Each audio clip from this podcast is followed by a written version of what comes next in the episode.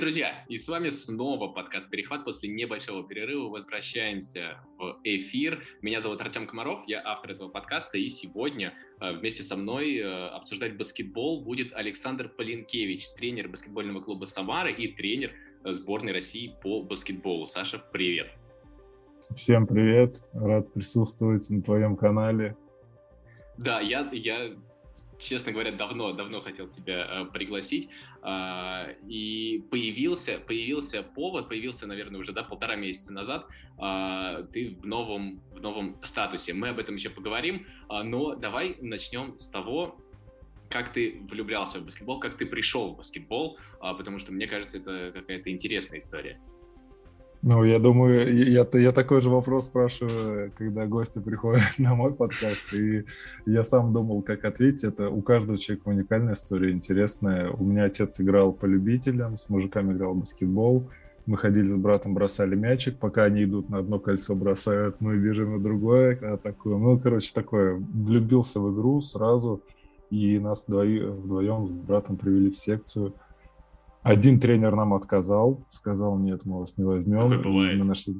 Да, так реально бывает. Ну, сказали, там, одного возьмем, второго не возьмем. И так, ну, типа, посмотрим. И мы пошли к другому тренеру, его Добрынин Юрий Сергеевич взял нас, и с ним мы тренировались. Мы пришли, причем пришли поздно, это был третий-четвертый класс, ну, как поздно, с остальными.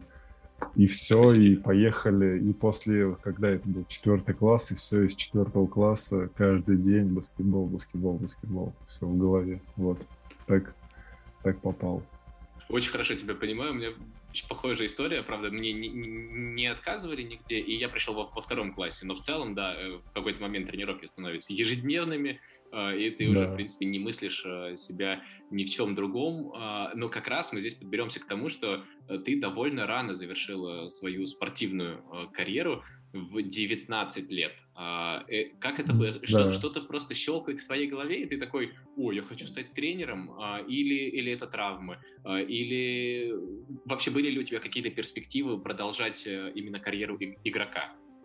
Это щелкают ах- ахиллы так вот, в 19 лет, щелк, оба, и все. Но не прям сразу, когда я еще, мы в 15 лет уехали в Саратов с братом тоже, и Э, в 14-15. И потом, э, получается, я вернулся в «Красные крылья», поиграл в Саратове 4 года, там уже сболели ахиллы. Не знаю, с чем связано, честно. Анализировал, думал, э, сравнивал. Ну, серьезно болели. Я пришел в «Красные крылья», поиграл полсезона.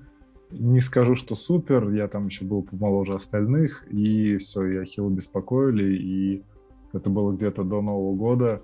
Мы жили втроем, я помню, на квартире, с Николаем Шмановым, э, который тренировался с Автодор молодежный, и Александром Приказчиком, который играл последние года в Черкеске.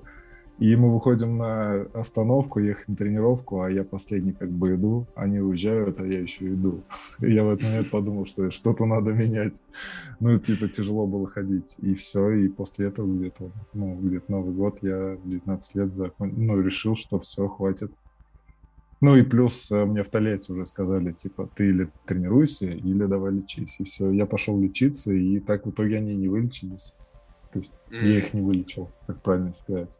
А сейчас у тебя как? Ты, ну, ты нормально ходишь? Ну вот сейчас сижу, сижу не болят, но утром на тренировке болели. Я бегал, подбирал мяч, отдавал, в подборе был. И, ну, такой, есть дискомфорт, не так, как раньше, но не знаю, обратился к пяти докторам, к разным, там, всякие обследования, типовался по колено, там, э, такие разные были ситуации, и в итоге компрессы, мази, не знаю, всякие ударно-волновые. Но в итоге так и осталась хроническая боль. Ничего так себе. с этим, с этим двигаюсь. Но я в, верю, что в дальнейшем они пройдут. Но пока не прошли, за 10 лет.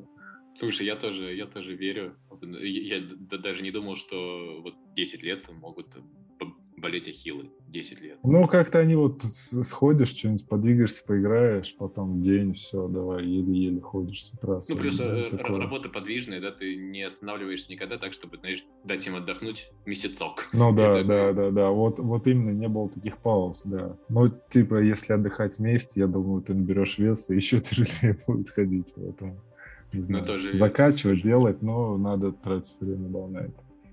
На самостоятельные mm-hmm. тренировки еще. Что я надеюсь, что, что в итоге перестанут наконец болеть, насколько можно мучить хорошего человека. Не знаю, ну вот пока так. Но я верю пока. Мне еще какие-то варианты накидывают, как можно все это излечить. Но, короче, это не критично, ничему не мешает. Нормально. Можно по городу вон даже бегать, играть. Нормально. Ты даже играешь по городу? Одну игру сыграл, только получилось одно, но в дальнейшем хочется поболее. Да, интересно. Круто. За- заметил такой момент, что когда тренер, э, ну, то есть ты больше уходишь в тренерство, ну, уже чуть-чуть теряется фокус, как это выглядит на площадке. Иногда от игроков э, ты ждешь там, почему здесь так, здесь так, здесь так не сделал, а потом сам выходишь на площадку и такой, ладно, ладно, это тяжелее, чем кажется со стороны. Да, но мне кажется, все, все, кто сам не играл или, может быть, играл давно, uh, у них такое, типа, да ладно, ну что здесь, забить штрафной, я 10 из 10, как бы с закрытыми глазами и спиной вперед. А потом, да, ты выходишь mm-hmm. и такой, блин, как далеко до кольца, как оно высоко висит. Э, как оно высоко, как тебе надо в защитке пройти вслед пик-н-ролл, как тебе надо потом пойти подстраховать и думать, на кого бежать, и потом бежать в отрыв, тоже там такое не все так просто. Поэтому, поэтому спортсменам, поэтому спортсмены и получают больше, чем, не знаю, учителя. Чем мы. Да, чем. Чем тренеры и журналисты. И журналисты.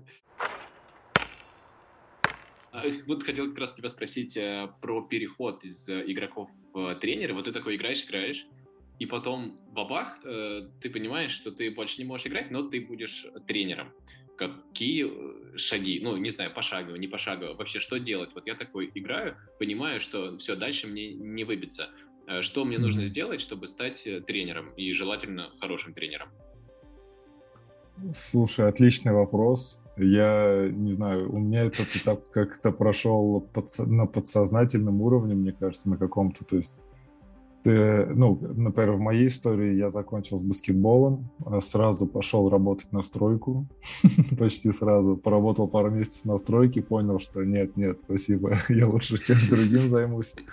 А, и все, и ты в моменте, то есть э, я уже сразу, получается, в конце сезона попробовал, поработал, и летом э, узнал номер тренера Тальских Игорь Николаевич.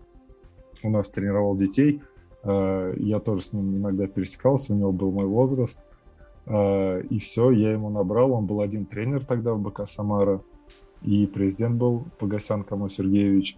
Вот, и они, в принципе, вдвоем переговорили. То есть вот молодой парень хочет работать детским тренером. У него было три группы. И меня удивило, как это вот, ну, звонок, алло, да, хочу работать тренером на детях, да, все, хорошо. И через там неделю звонок, все, давай приходи. То есть вот, захотеть, позвонить, возможно, повезет. И, ну, как минимум, я думаю, шанс э, вот тем, кто играли хотя бы на каком-то уровне минимальном, то есть есть какой-то опыт работы и там знакомства небольшие, то есть, э, ну, это помогло. И все, и он меня сразу летом взял на сбор, э, мы с ним поработали, вели три группы, это был 97-й, 99-й и 2000-2001 там смешанная группа. И все, и вот с этого начался путь. Э, он очень хорошо ко мне сразу отнесся, все объяснил. То есть для меня становиться тренером очень, там, я не знаю, сколько это происходило, полгода, может, вот это вот надо себя переступить, надо детям объяснять, показывать, вот эту всю базу давать, а опыта такого не было. То есть, ну, я же это, я же этот путь прошел, не знаю, когда был маленьким, особо не помнишь его. То есть очень интересно, я на него смотрел, учился, и такая школа прям отличная. Был момент, я думал пойти работать куда-то в розничную продажу, что-то такое, и баскетбол. И вот из этого выбирал, но остаться в баскетболе там 100%. Ты делал правильный выбор. Надеюсь, надеюсь. Слушай, где, Но пока где... все хорошо идет. Понятно, где работать физически сложнее, где морально сложнее. На стройке э, или с э, детьми, э, которые ну, которые могут не с первого раза тебя понимать, могут вообще тебя не понимать и с десятого раза, а еще могут э, проказничать. Э, ну, работа детского тренера это же, это же титанический труд. Это титанический вообще. Я вот поработал с детьми два года, и это реально, ну, прям вот тяжело. Тяжело, что тебе нужно э, им все это, ну, всю базу давать, объяснять. У них очень много факторов. Это не взрослые профессиональные мужики, которым платят за это деньги. Это дети, у которых школа, друзья, родители, дача, еще что-то. То есть там столько факторов. Там кто-то переехал в другой район, идет к другому тренеру. Кому-то не понравилось, что он не вышел на игре, он может сказать родителям, уйдет футбол. То есть это настолько, ну, там реально надо постоянно работать с ними, разговаривать с родителями. Но настройки, я бы не сказал, что классно. Ты приходишь в 8 утра и пошел давай в яму и что-нибудь там делаешь, копаешь, там, не знаю, ходишь, ну, там. Так что, ну, с, с детьми интереснее. Да-да-да, с больными хилами там нормально двигаться. Но с детьми интереснее реально, ну, если сравнивать с обычной работой, это, ну, не знаю, как минимум я бы рекомендовал это попробовать. И мы обсуждали это на подкасте с Раудом, Эдуардом Раудом, что, в принципе, ну, если тренер хочет работать дальше, нужно, нужно пройти какой-то этап работы с детьми. Вот да, да, согласен.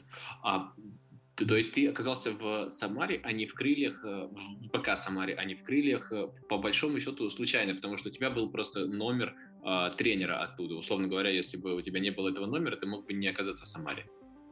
Ну, да, ну, в тот момент, знаешь, у Красных Крыльев не было детских школ, у них были детские школы в Тольятти, а в Самаре была э, школа БК Самара, и было пару школ с Дюшор, и я помню, в одну из школ я позвонил тоже, ну, то есть я смотрел, какие есть варианты, я поговорил с тренером э, и съездил в Сдюшор. Ну, не Сдюшор, она называлась чуть по-другому. Ну, короче, детская баскетбольная школа.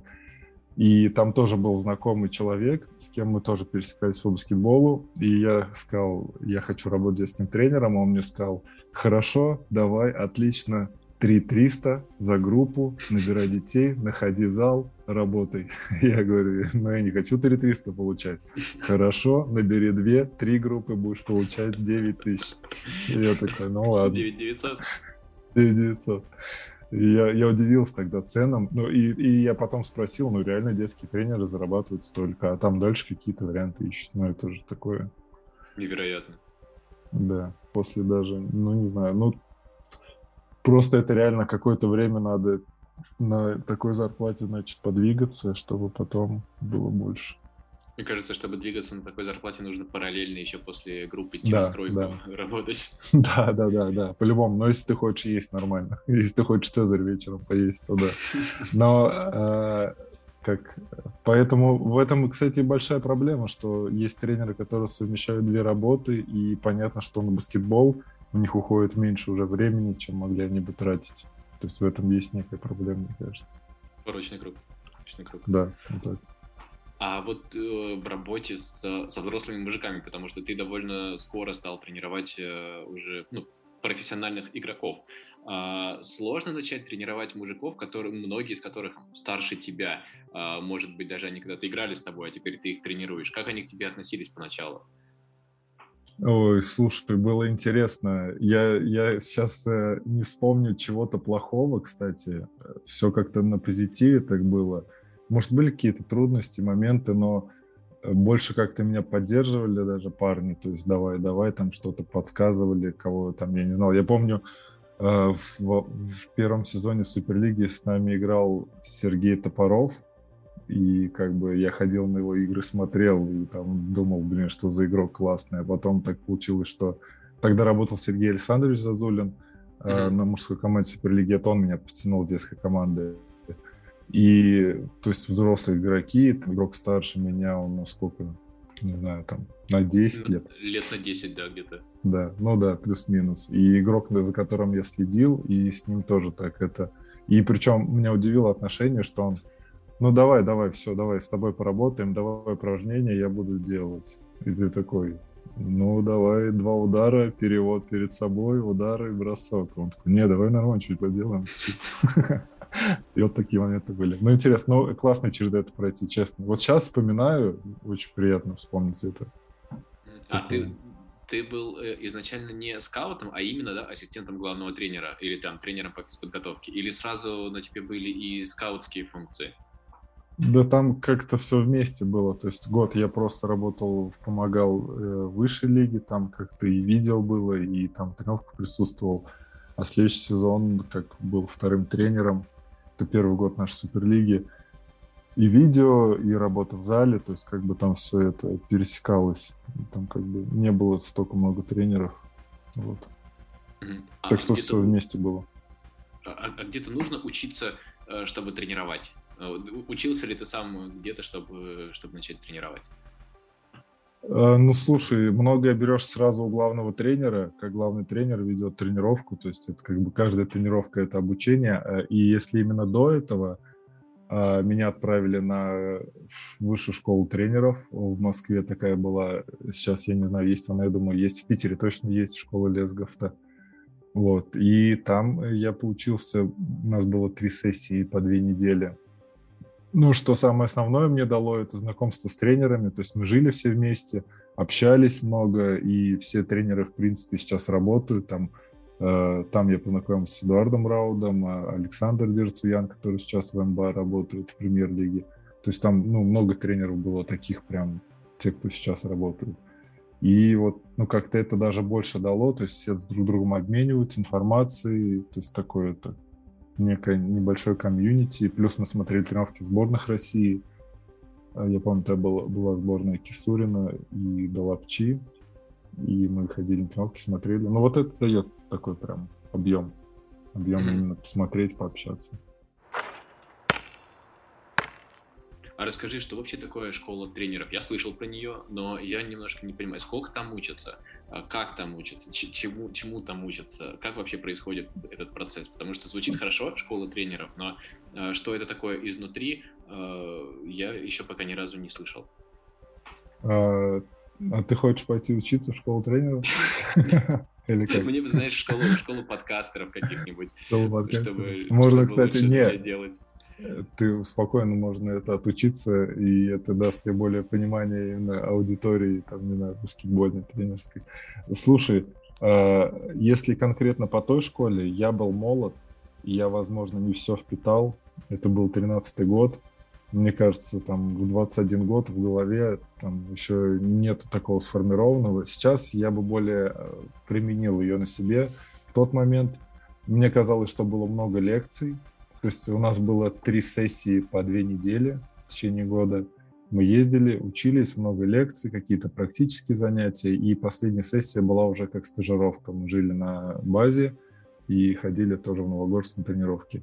Э, в принципе, очень объемно было именно, то есть там и анатомию, и анатомию изучали, и там биомеханику, и там, ну, то есть много всего такого было, вокруг баскетбола и не было конкретно про баскетбол там 5 на 5, что играть, как тренировать. То есть там более было именно в, в обучение такое, именно, как сказать, ну, педагогическое. Общее спортивное. Общее спортивное, да, наверное, такое.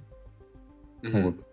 Не знаю, Интересно. как сейчас. Я думаю, сейчас уже, может, что-то поменялось, но именно в тот момент хотелось, вот, не знаю, как защитить пик-н-ролл, там, не знаю, какой пятеркой играть, что делают маленькие, над чем работать, что давать большим. То есть у меня как-то было более такое, ну, то есть восприятие именно вот, что на площадке делать мне нужно знать, что на площадке, а потому что более на этом был фокус. Получается, вот. ты учился тому, что делать на площадке, уже непосредственно на площадке, когда ты приезжал да, обратно да, да, в Самару, и там вы играли... Э, вы, да, в Самару плюс... в Суперлиге? В Суперлиге это был первый сезон, 13 год, мы как раз это запустили в Суперлигу у нас, да, после высшей лиги. Интересно, судьбы переплетаются. Я в 13 году тоже жил э, в Самаре и писал про БК Самара.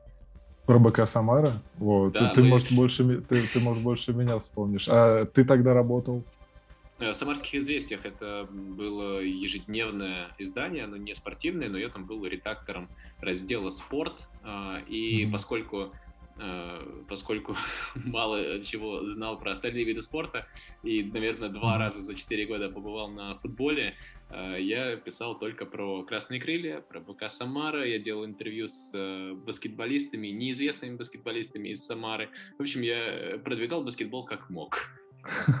А кого из неизвестных баскетболистов Самары ты можешь вспомнить?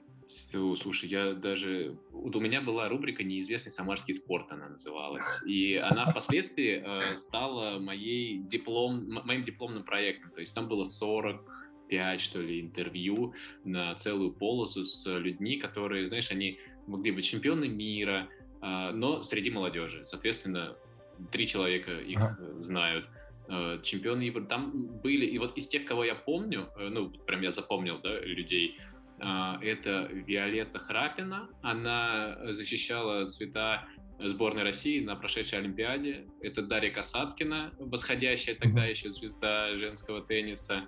Это спидвеисты тольяттинские, э, не помню уже как зовут, это конькобежцы, это легкоатлеты. Но вот из тех, кто потом реально... Вы... А, Дарья Курильчук. Дарья Курильчук, ей тогда было ну, я не знаю, сколько лет. Четыре года. Четыре года. Нет, э, какого она года? 2000-го? Она, а, не, она 98-го или 97-го. 98 ну, то есть ей было, вот, скажем, 15-16 ну, да. лет. Когда она, а, видно, я наверное, уезжала. Делал... Нет, она играла тогда в Самаре, а, возможно, еще до своей командировки видно. Да, видно. Играла в Самаре у родителей. И уже тогда было понятно, что у нее большое будущее. И вот мы делали с ней интервью. С ней мы сделали в итоге два интервью. Второе через там два или три года.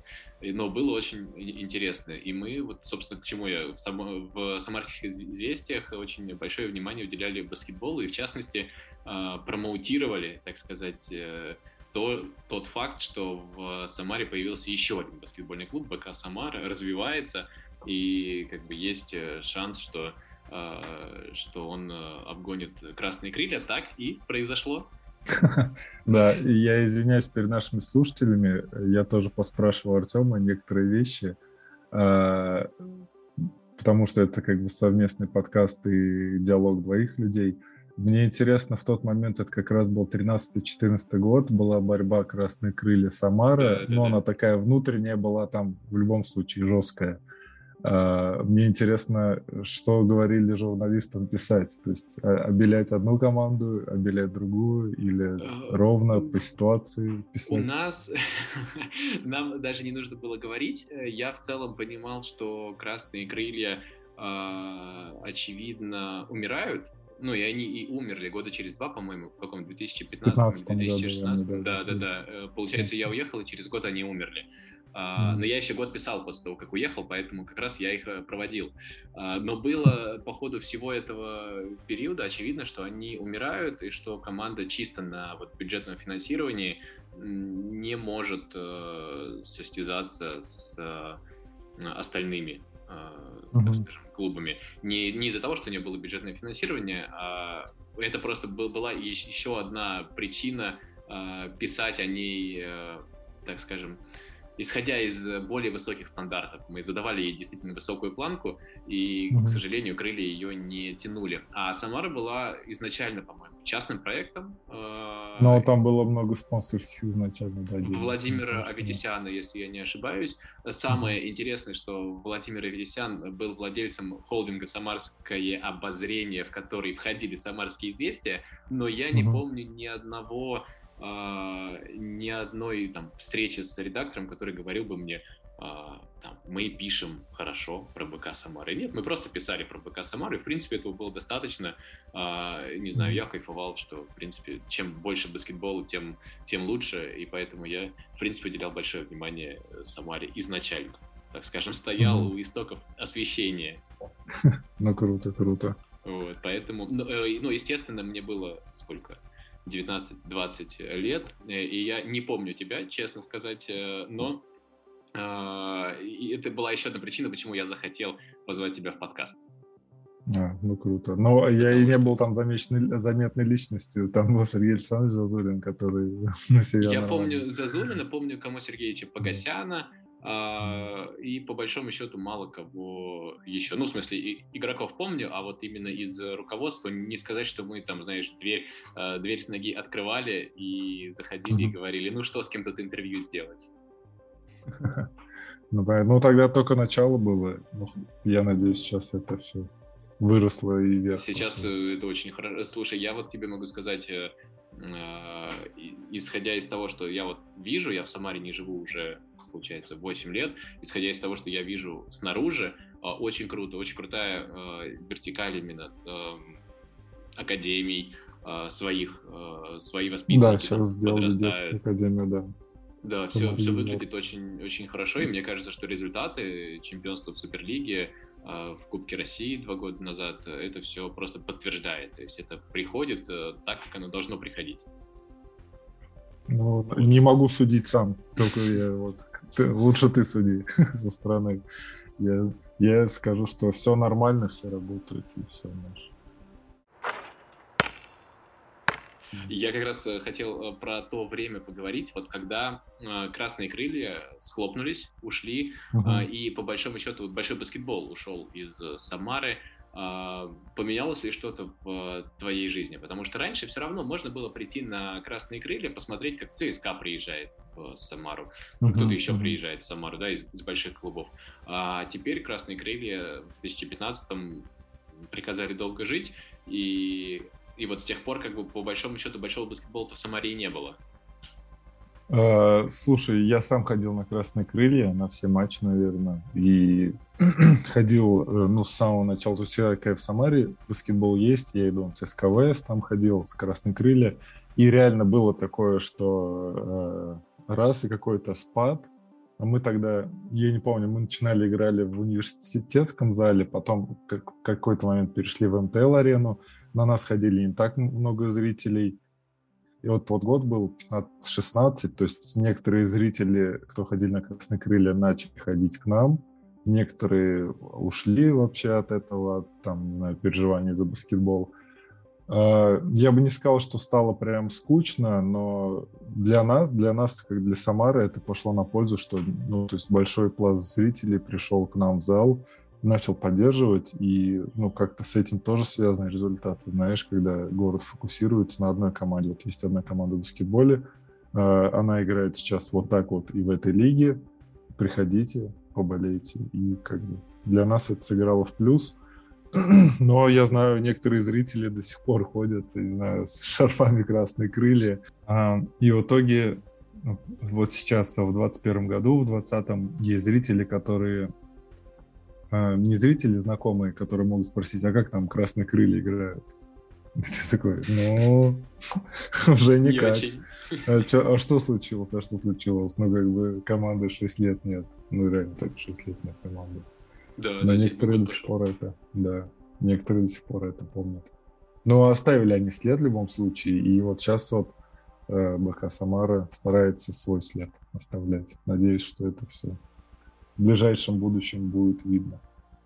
Ну, я надеюсь, что в ближайшем будущем мы увидим uh, Самару в единой лиге ВТБ uh, как через полгода, дай бог, uh, дворец-то, дворец-то построили, в нем уже даже хоккей проводят, поэтому... Да, дворец построили, дворец классный, там есть тренировочный зал, баскетбол там уже тренируется, все, то есть, в принципе, надеемся и верим, что все это в ближайшем будущем будет. Да, да, я тоже надеюсь. Переходим к следующему этапу твоей карьеры. Такой резкий, резкий переход в 2021 э, год. Угу. Широкая общественность узнала о том, что есть такой тренер Александр Полинкевич после приглашения в штаб э, Зорна Лукича и сборной России.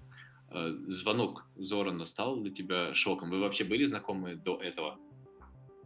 А, для меня, ну, во-первых, звонок для меня, да, был небольшим шоком. А, мы были знакомы до этого. Я был один из кандидатов в сборную 16-летних ребят. Это был 2008 год. И Зоран тогда был тренером этой сборной. Вот. Они делили обязанности. Там был Жуков, а, Зоран и Панов был как тоже как в должности не знаю, как один из тренеров, как генеральный менеджер, что-то что такое, то есть в, в этом ключе э, Сергей Юрьевич. И мы тогда с ним поработали один сбор, я помню, и поехали на турнир в Италию, на остров Сицилия. Такая вся история. Такая вся история. У меня болели надкосницы тогда, и в итоге мы прилетели э, туда, в Италию, и я не помню, я вроде в одной игре чуть-чуть вышел, сыграл, потому что искал, ну, не знаю, болят ноги. Ну и все, после этого сбора меня как-то отправили, и все. И после этого мы пересекались э, два раза в Кубке России, играли с Нижним два года подряд. А, ну, то есть это игра в Самаре, игра в Нижнем, в Самаре в Нижнем, и играли на турнире в Ярославле. Это получается, два года назад.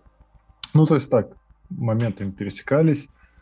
А, то есть мы до, до этого были знакомы. А, звонок был, я точно помню, это была суббота, 11 вечера и в субботу в 11 вечера. Кто звонит мне в субботу в 11 вечера, да, я не да. буду брать трубку. Вот. Большинство людей проводят э, время ну, в каких-то заведениях и отдыхают. Я в этот момент сидел, резал тамбов, разбирал, мы с ними играли в Кубке России. И, судьба, судьба поз... тренера. Да, да, да, да, да. Возможно, можно было пропустить этот звонок. Вот. И вот Зоран позвонил мне. Ну, я удивился, во-первых, было поздно. И это... Ну, я прочитал назначение его до этого. То есть я поздравил его. И он мне рассказал свои планы, как он видит подготовку. И узнал мое мнение, как... Э, ну, он сказал, что видит меня одним из ассистентов, возможно. Ну, скаутом, больше скаутом. А, и спросил мое мнение, как я на это смотрю. Ну, конечно, я сразу сказал, да, конечно, хочу. 100%. Ну, знаешь, Зоран, я не знаю, может быть. Сколько платят? Вот, кстати, про деньги я даже ни разу не спросил, и, типа, ну, я узнал только в последний день сбора. Ну, когда уже все сыграли, все разъезжались, мне сказали, что там что-то должны заплатить, и я такой, за что? А мы в сборной, тут, тут как бы можно за это, за это можно не платить. Но, как сказали, за каждый труд каждый труд должен был быть оплачен. Ну, тем более, очень хорошо вы провели это отбороч... отборочное окно. Это, может быть, была просто какая-то премия за отличную ну, работу. Ну, не знаю, ну как это... Вообще работа реально проделана была хорошо. То есть, как со стороны, если посмотреть, судя по результату, понятно, что там, ну, внутри видно много разных аспектов, которые хочется улучшить, там, не знаю, там больше таких моментов. Но в целом, со стороны есть результат. Осталось только подтвердить это и дальше как-то двигаться. А вот если вот вернуться так. в 11 утра субботы, в 11, в 11 вечера э, субботы, а, то кому ты первому позвонил, чтобы рассказать э, об этом неожиданном звонке? Слушай, э, вообще никому. Я сказал только жене, она удивилась. И как-то я так как Она не сказала, знаешь, что отнесся. Да, она такая, да, да, давай. Покажи, кто звонил. А, знаешь, как... А, во-первых, Зоран сказал, что один из кандидатов, то есть на должность, то есть и смысл об этом говорить пока ничего не решено, и, не знаю, как есть поговорка «счастье любит тишину», ну вот я по ней стараюсь двигаться, что нет смысла кому-то что-то рассказывать, пока это не случилось. И, по сути, вот пока не прислали приглашение в клуб, я там, ну, может, одному другу сказал, близкому, и все. Больше никому не стал говорить. Что сказали в клубе, когда получили а, при, при, приглашение из, из сборной России на тебя? Что сказали? Ну, слушай, все, ну, как бы поздравили, и это большой, как бы, большое, ну, как для меня огромное событие, для клуба это тоже событие, потому что без клуба, в принципе, я нигде не работал. То есть я вот всю свою карьеру работаю в клубе. Заслуга клуба во много. Заслуга клуба, тренеров, с кем я работаю, игроков, президента. То есть как бы тут, знаешь, не, это не индивидуальное какое-то такое приглашение, это как бы от, а, отметили клуб, работу клуба, и в ней работает там один из тренеров. Вот. И как бы вообще, ну, я помню, как администратор мне позвонил сразу вечером, как только письмо пришло. Это, наверное, тоже была суббота, я не знаю. Он такой, да ладно, серьезно. Ну, короче, очень классные, ну, как бы слова услышал. Ну, то есть это приятно, реально. И это, безусловно, аванс. То есть я хочу отметить, что как бы я это воспринимаю как аванс, и дальнейшая работа уже покажет. Ну, то есть по факту это было все сделано, приглашение, предложение именно, то есть mm-hmm. того, как сложится работа. Ну, мне кажется, что первый сбор уже показал, что шансы на то, что, это, э, что этот аванс себя оправдает, довольно высокий. Вот я как раз хотел спросить, как ты готовился к этому первому окну, потому что, ну, наверное, это не очень просто, учитывая, что ты же ведь работаешь в клубе, и твоя основная работа в клубе, а, как готовиться еще помимо этого к работе в сборной, потому что Суперлига, ну, она пусть и останавливается, да, на время mm-hmm. отборочного окна, но ведь до него она не останавливается, а готовиться надо было до. Да, надо было готовиться до, и Зоран связал меня с э, Сергеем Козином, это тренер, с которым он работает в Нижнем, который является ассистентом сборной. И мы с ним созвонились, пообщались. Я ему очень благодарен, что он мне показал, помог. То есть здесь так, здесь так, здесь так, здесь так разбираем, здесь работа. То есть он знаком уже с требованием Зорана. И с ним было, ну, то есть э, нужно было наладить контакт, чтобы мы, мы как-то общий результат и потом преподносили вот это вот э, разбор команды, там первая была Италия, преподносили главному тренеру.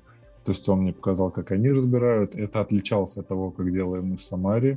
То есть это более объемный скаутинг. Интересно, трудно, объемно. И я сразу увидел мелочи, какие замечают тренеры, там, которые работают в ВТБ-лиге. Вот. И так. Вроде ответил на вопрос? Или, да, да, или что еще вопрос? Я что-то еще, что-то еще хотел сказать. Ну, то есть, мне, в принципе, э, мы с Сергеем сделали почти э, одинаковую работу. То есть мы оба разобрали, и потом все это сложили, и он уже в этом все в нужном э, ключе преподнес главному тренеру. То есть, по сути, много из этого сработало, и не знаю, ну, для меня было, например, интересно, для меня нет сложности сидеть и разбирать сборную Италии. В смысле, ты сидишь и смотришь игры сборной Италии, не знаю, на Олимпиаде. Что, что для тебя сложного здесь? Это удовольствие. После университета Югра.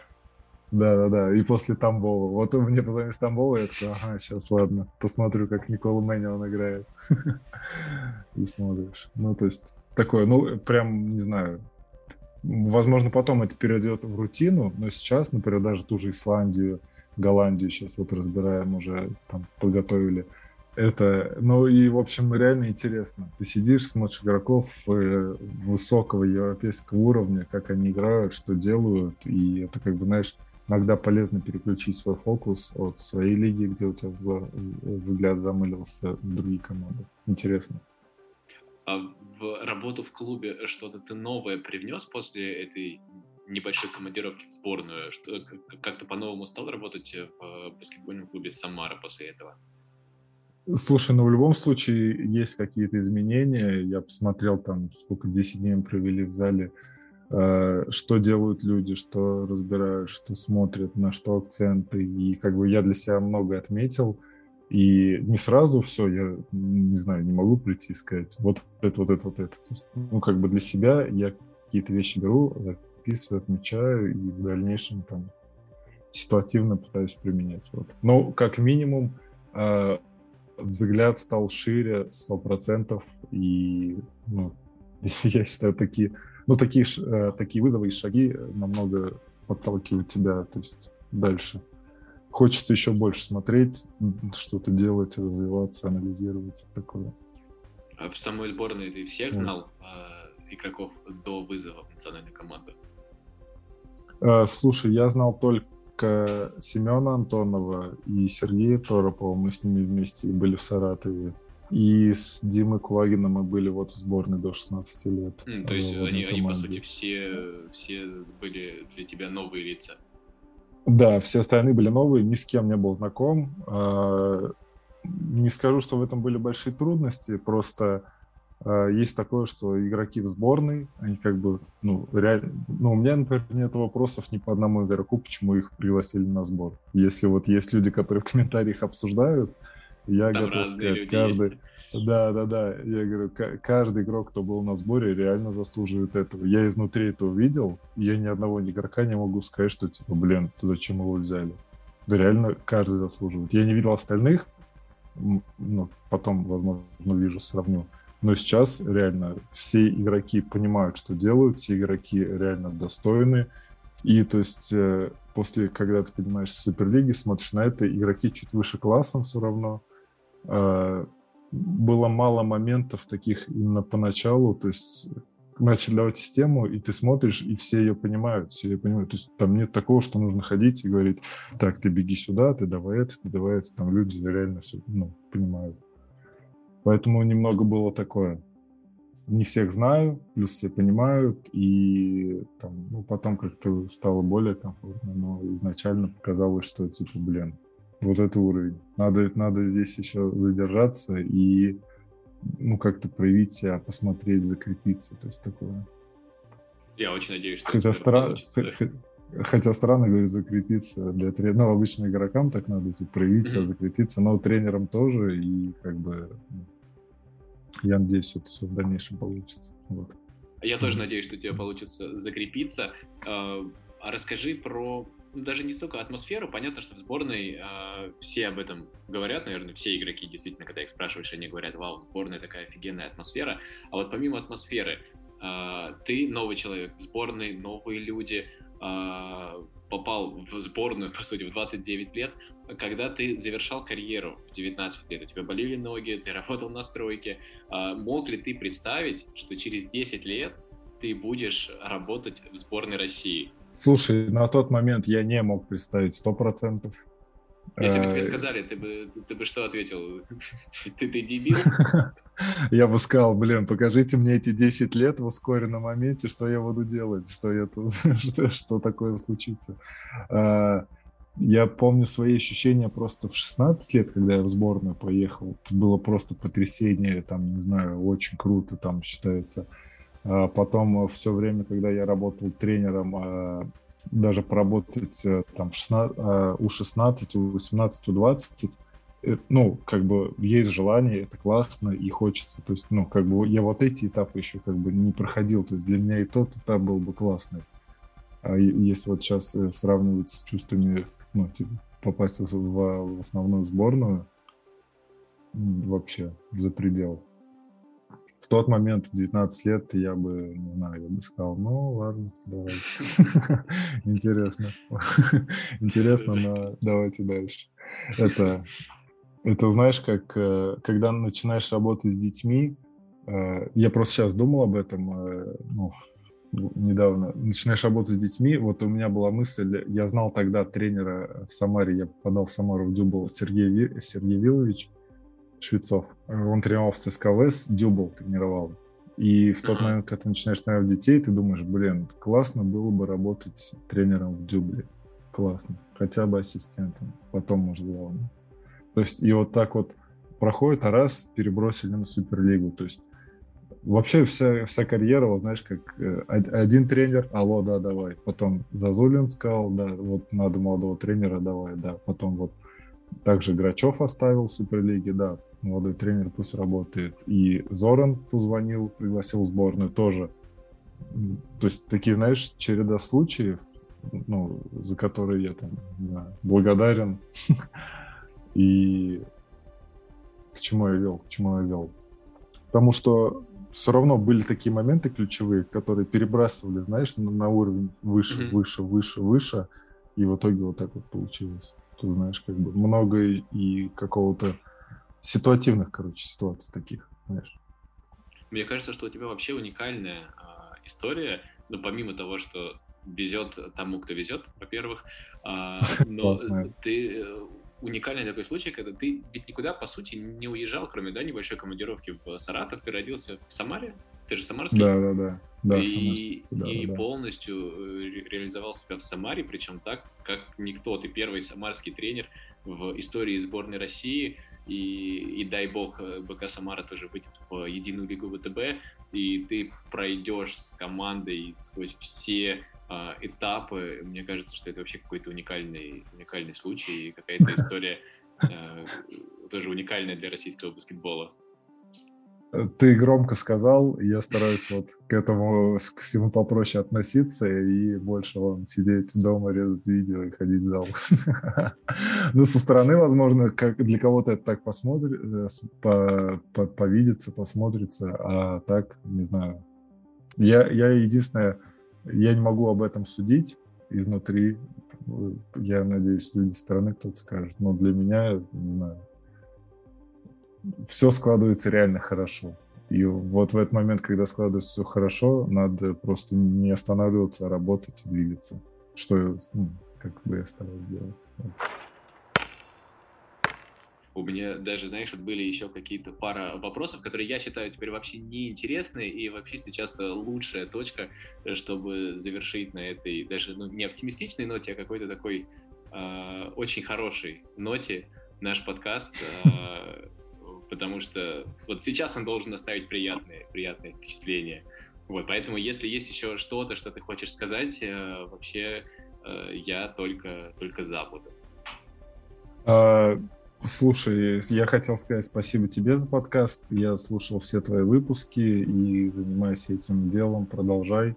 Рад, что ты меня пригласил.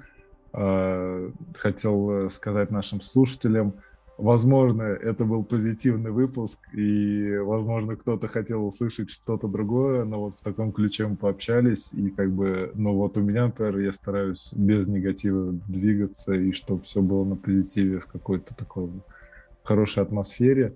Надеюсь, мы ее вам смогли передать.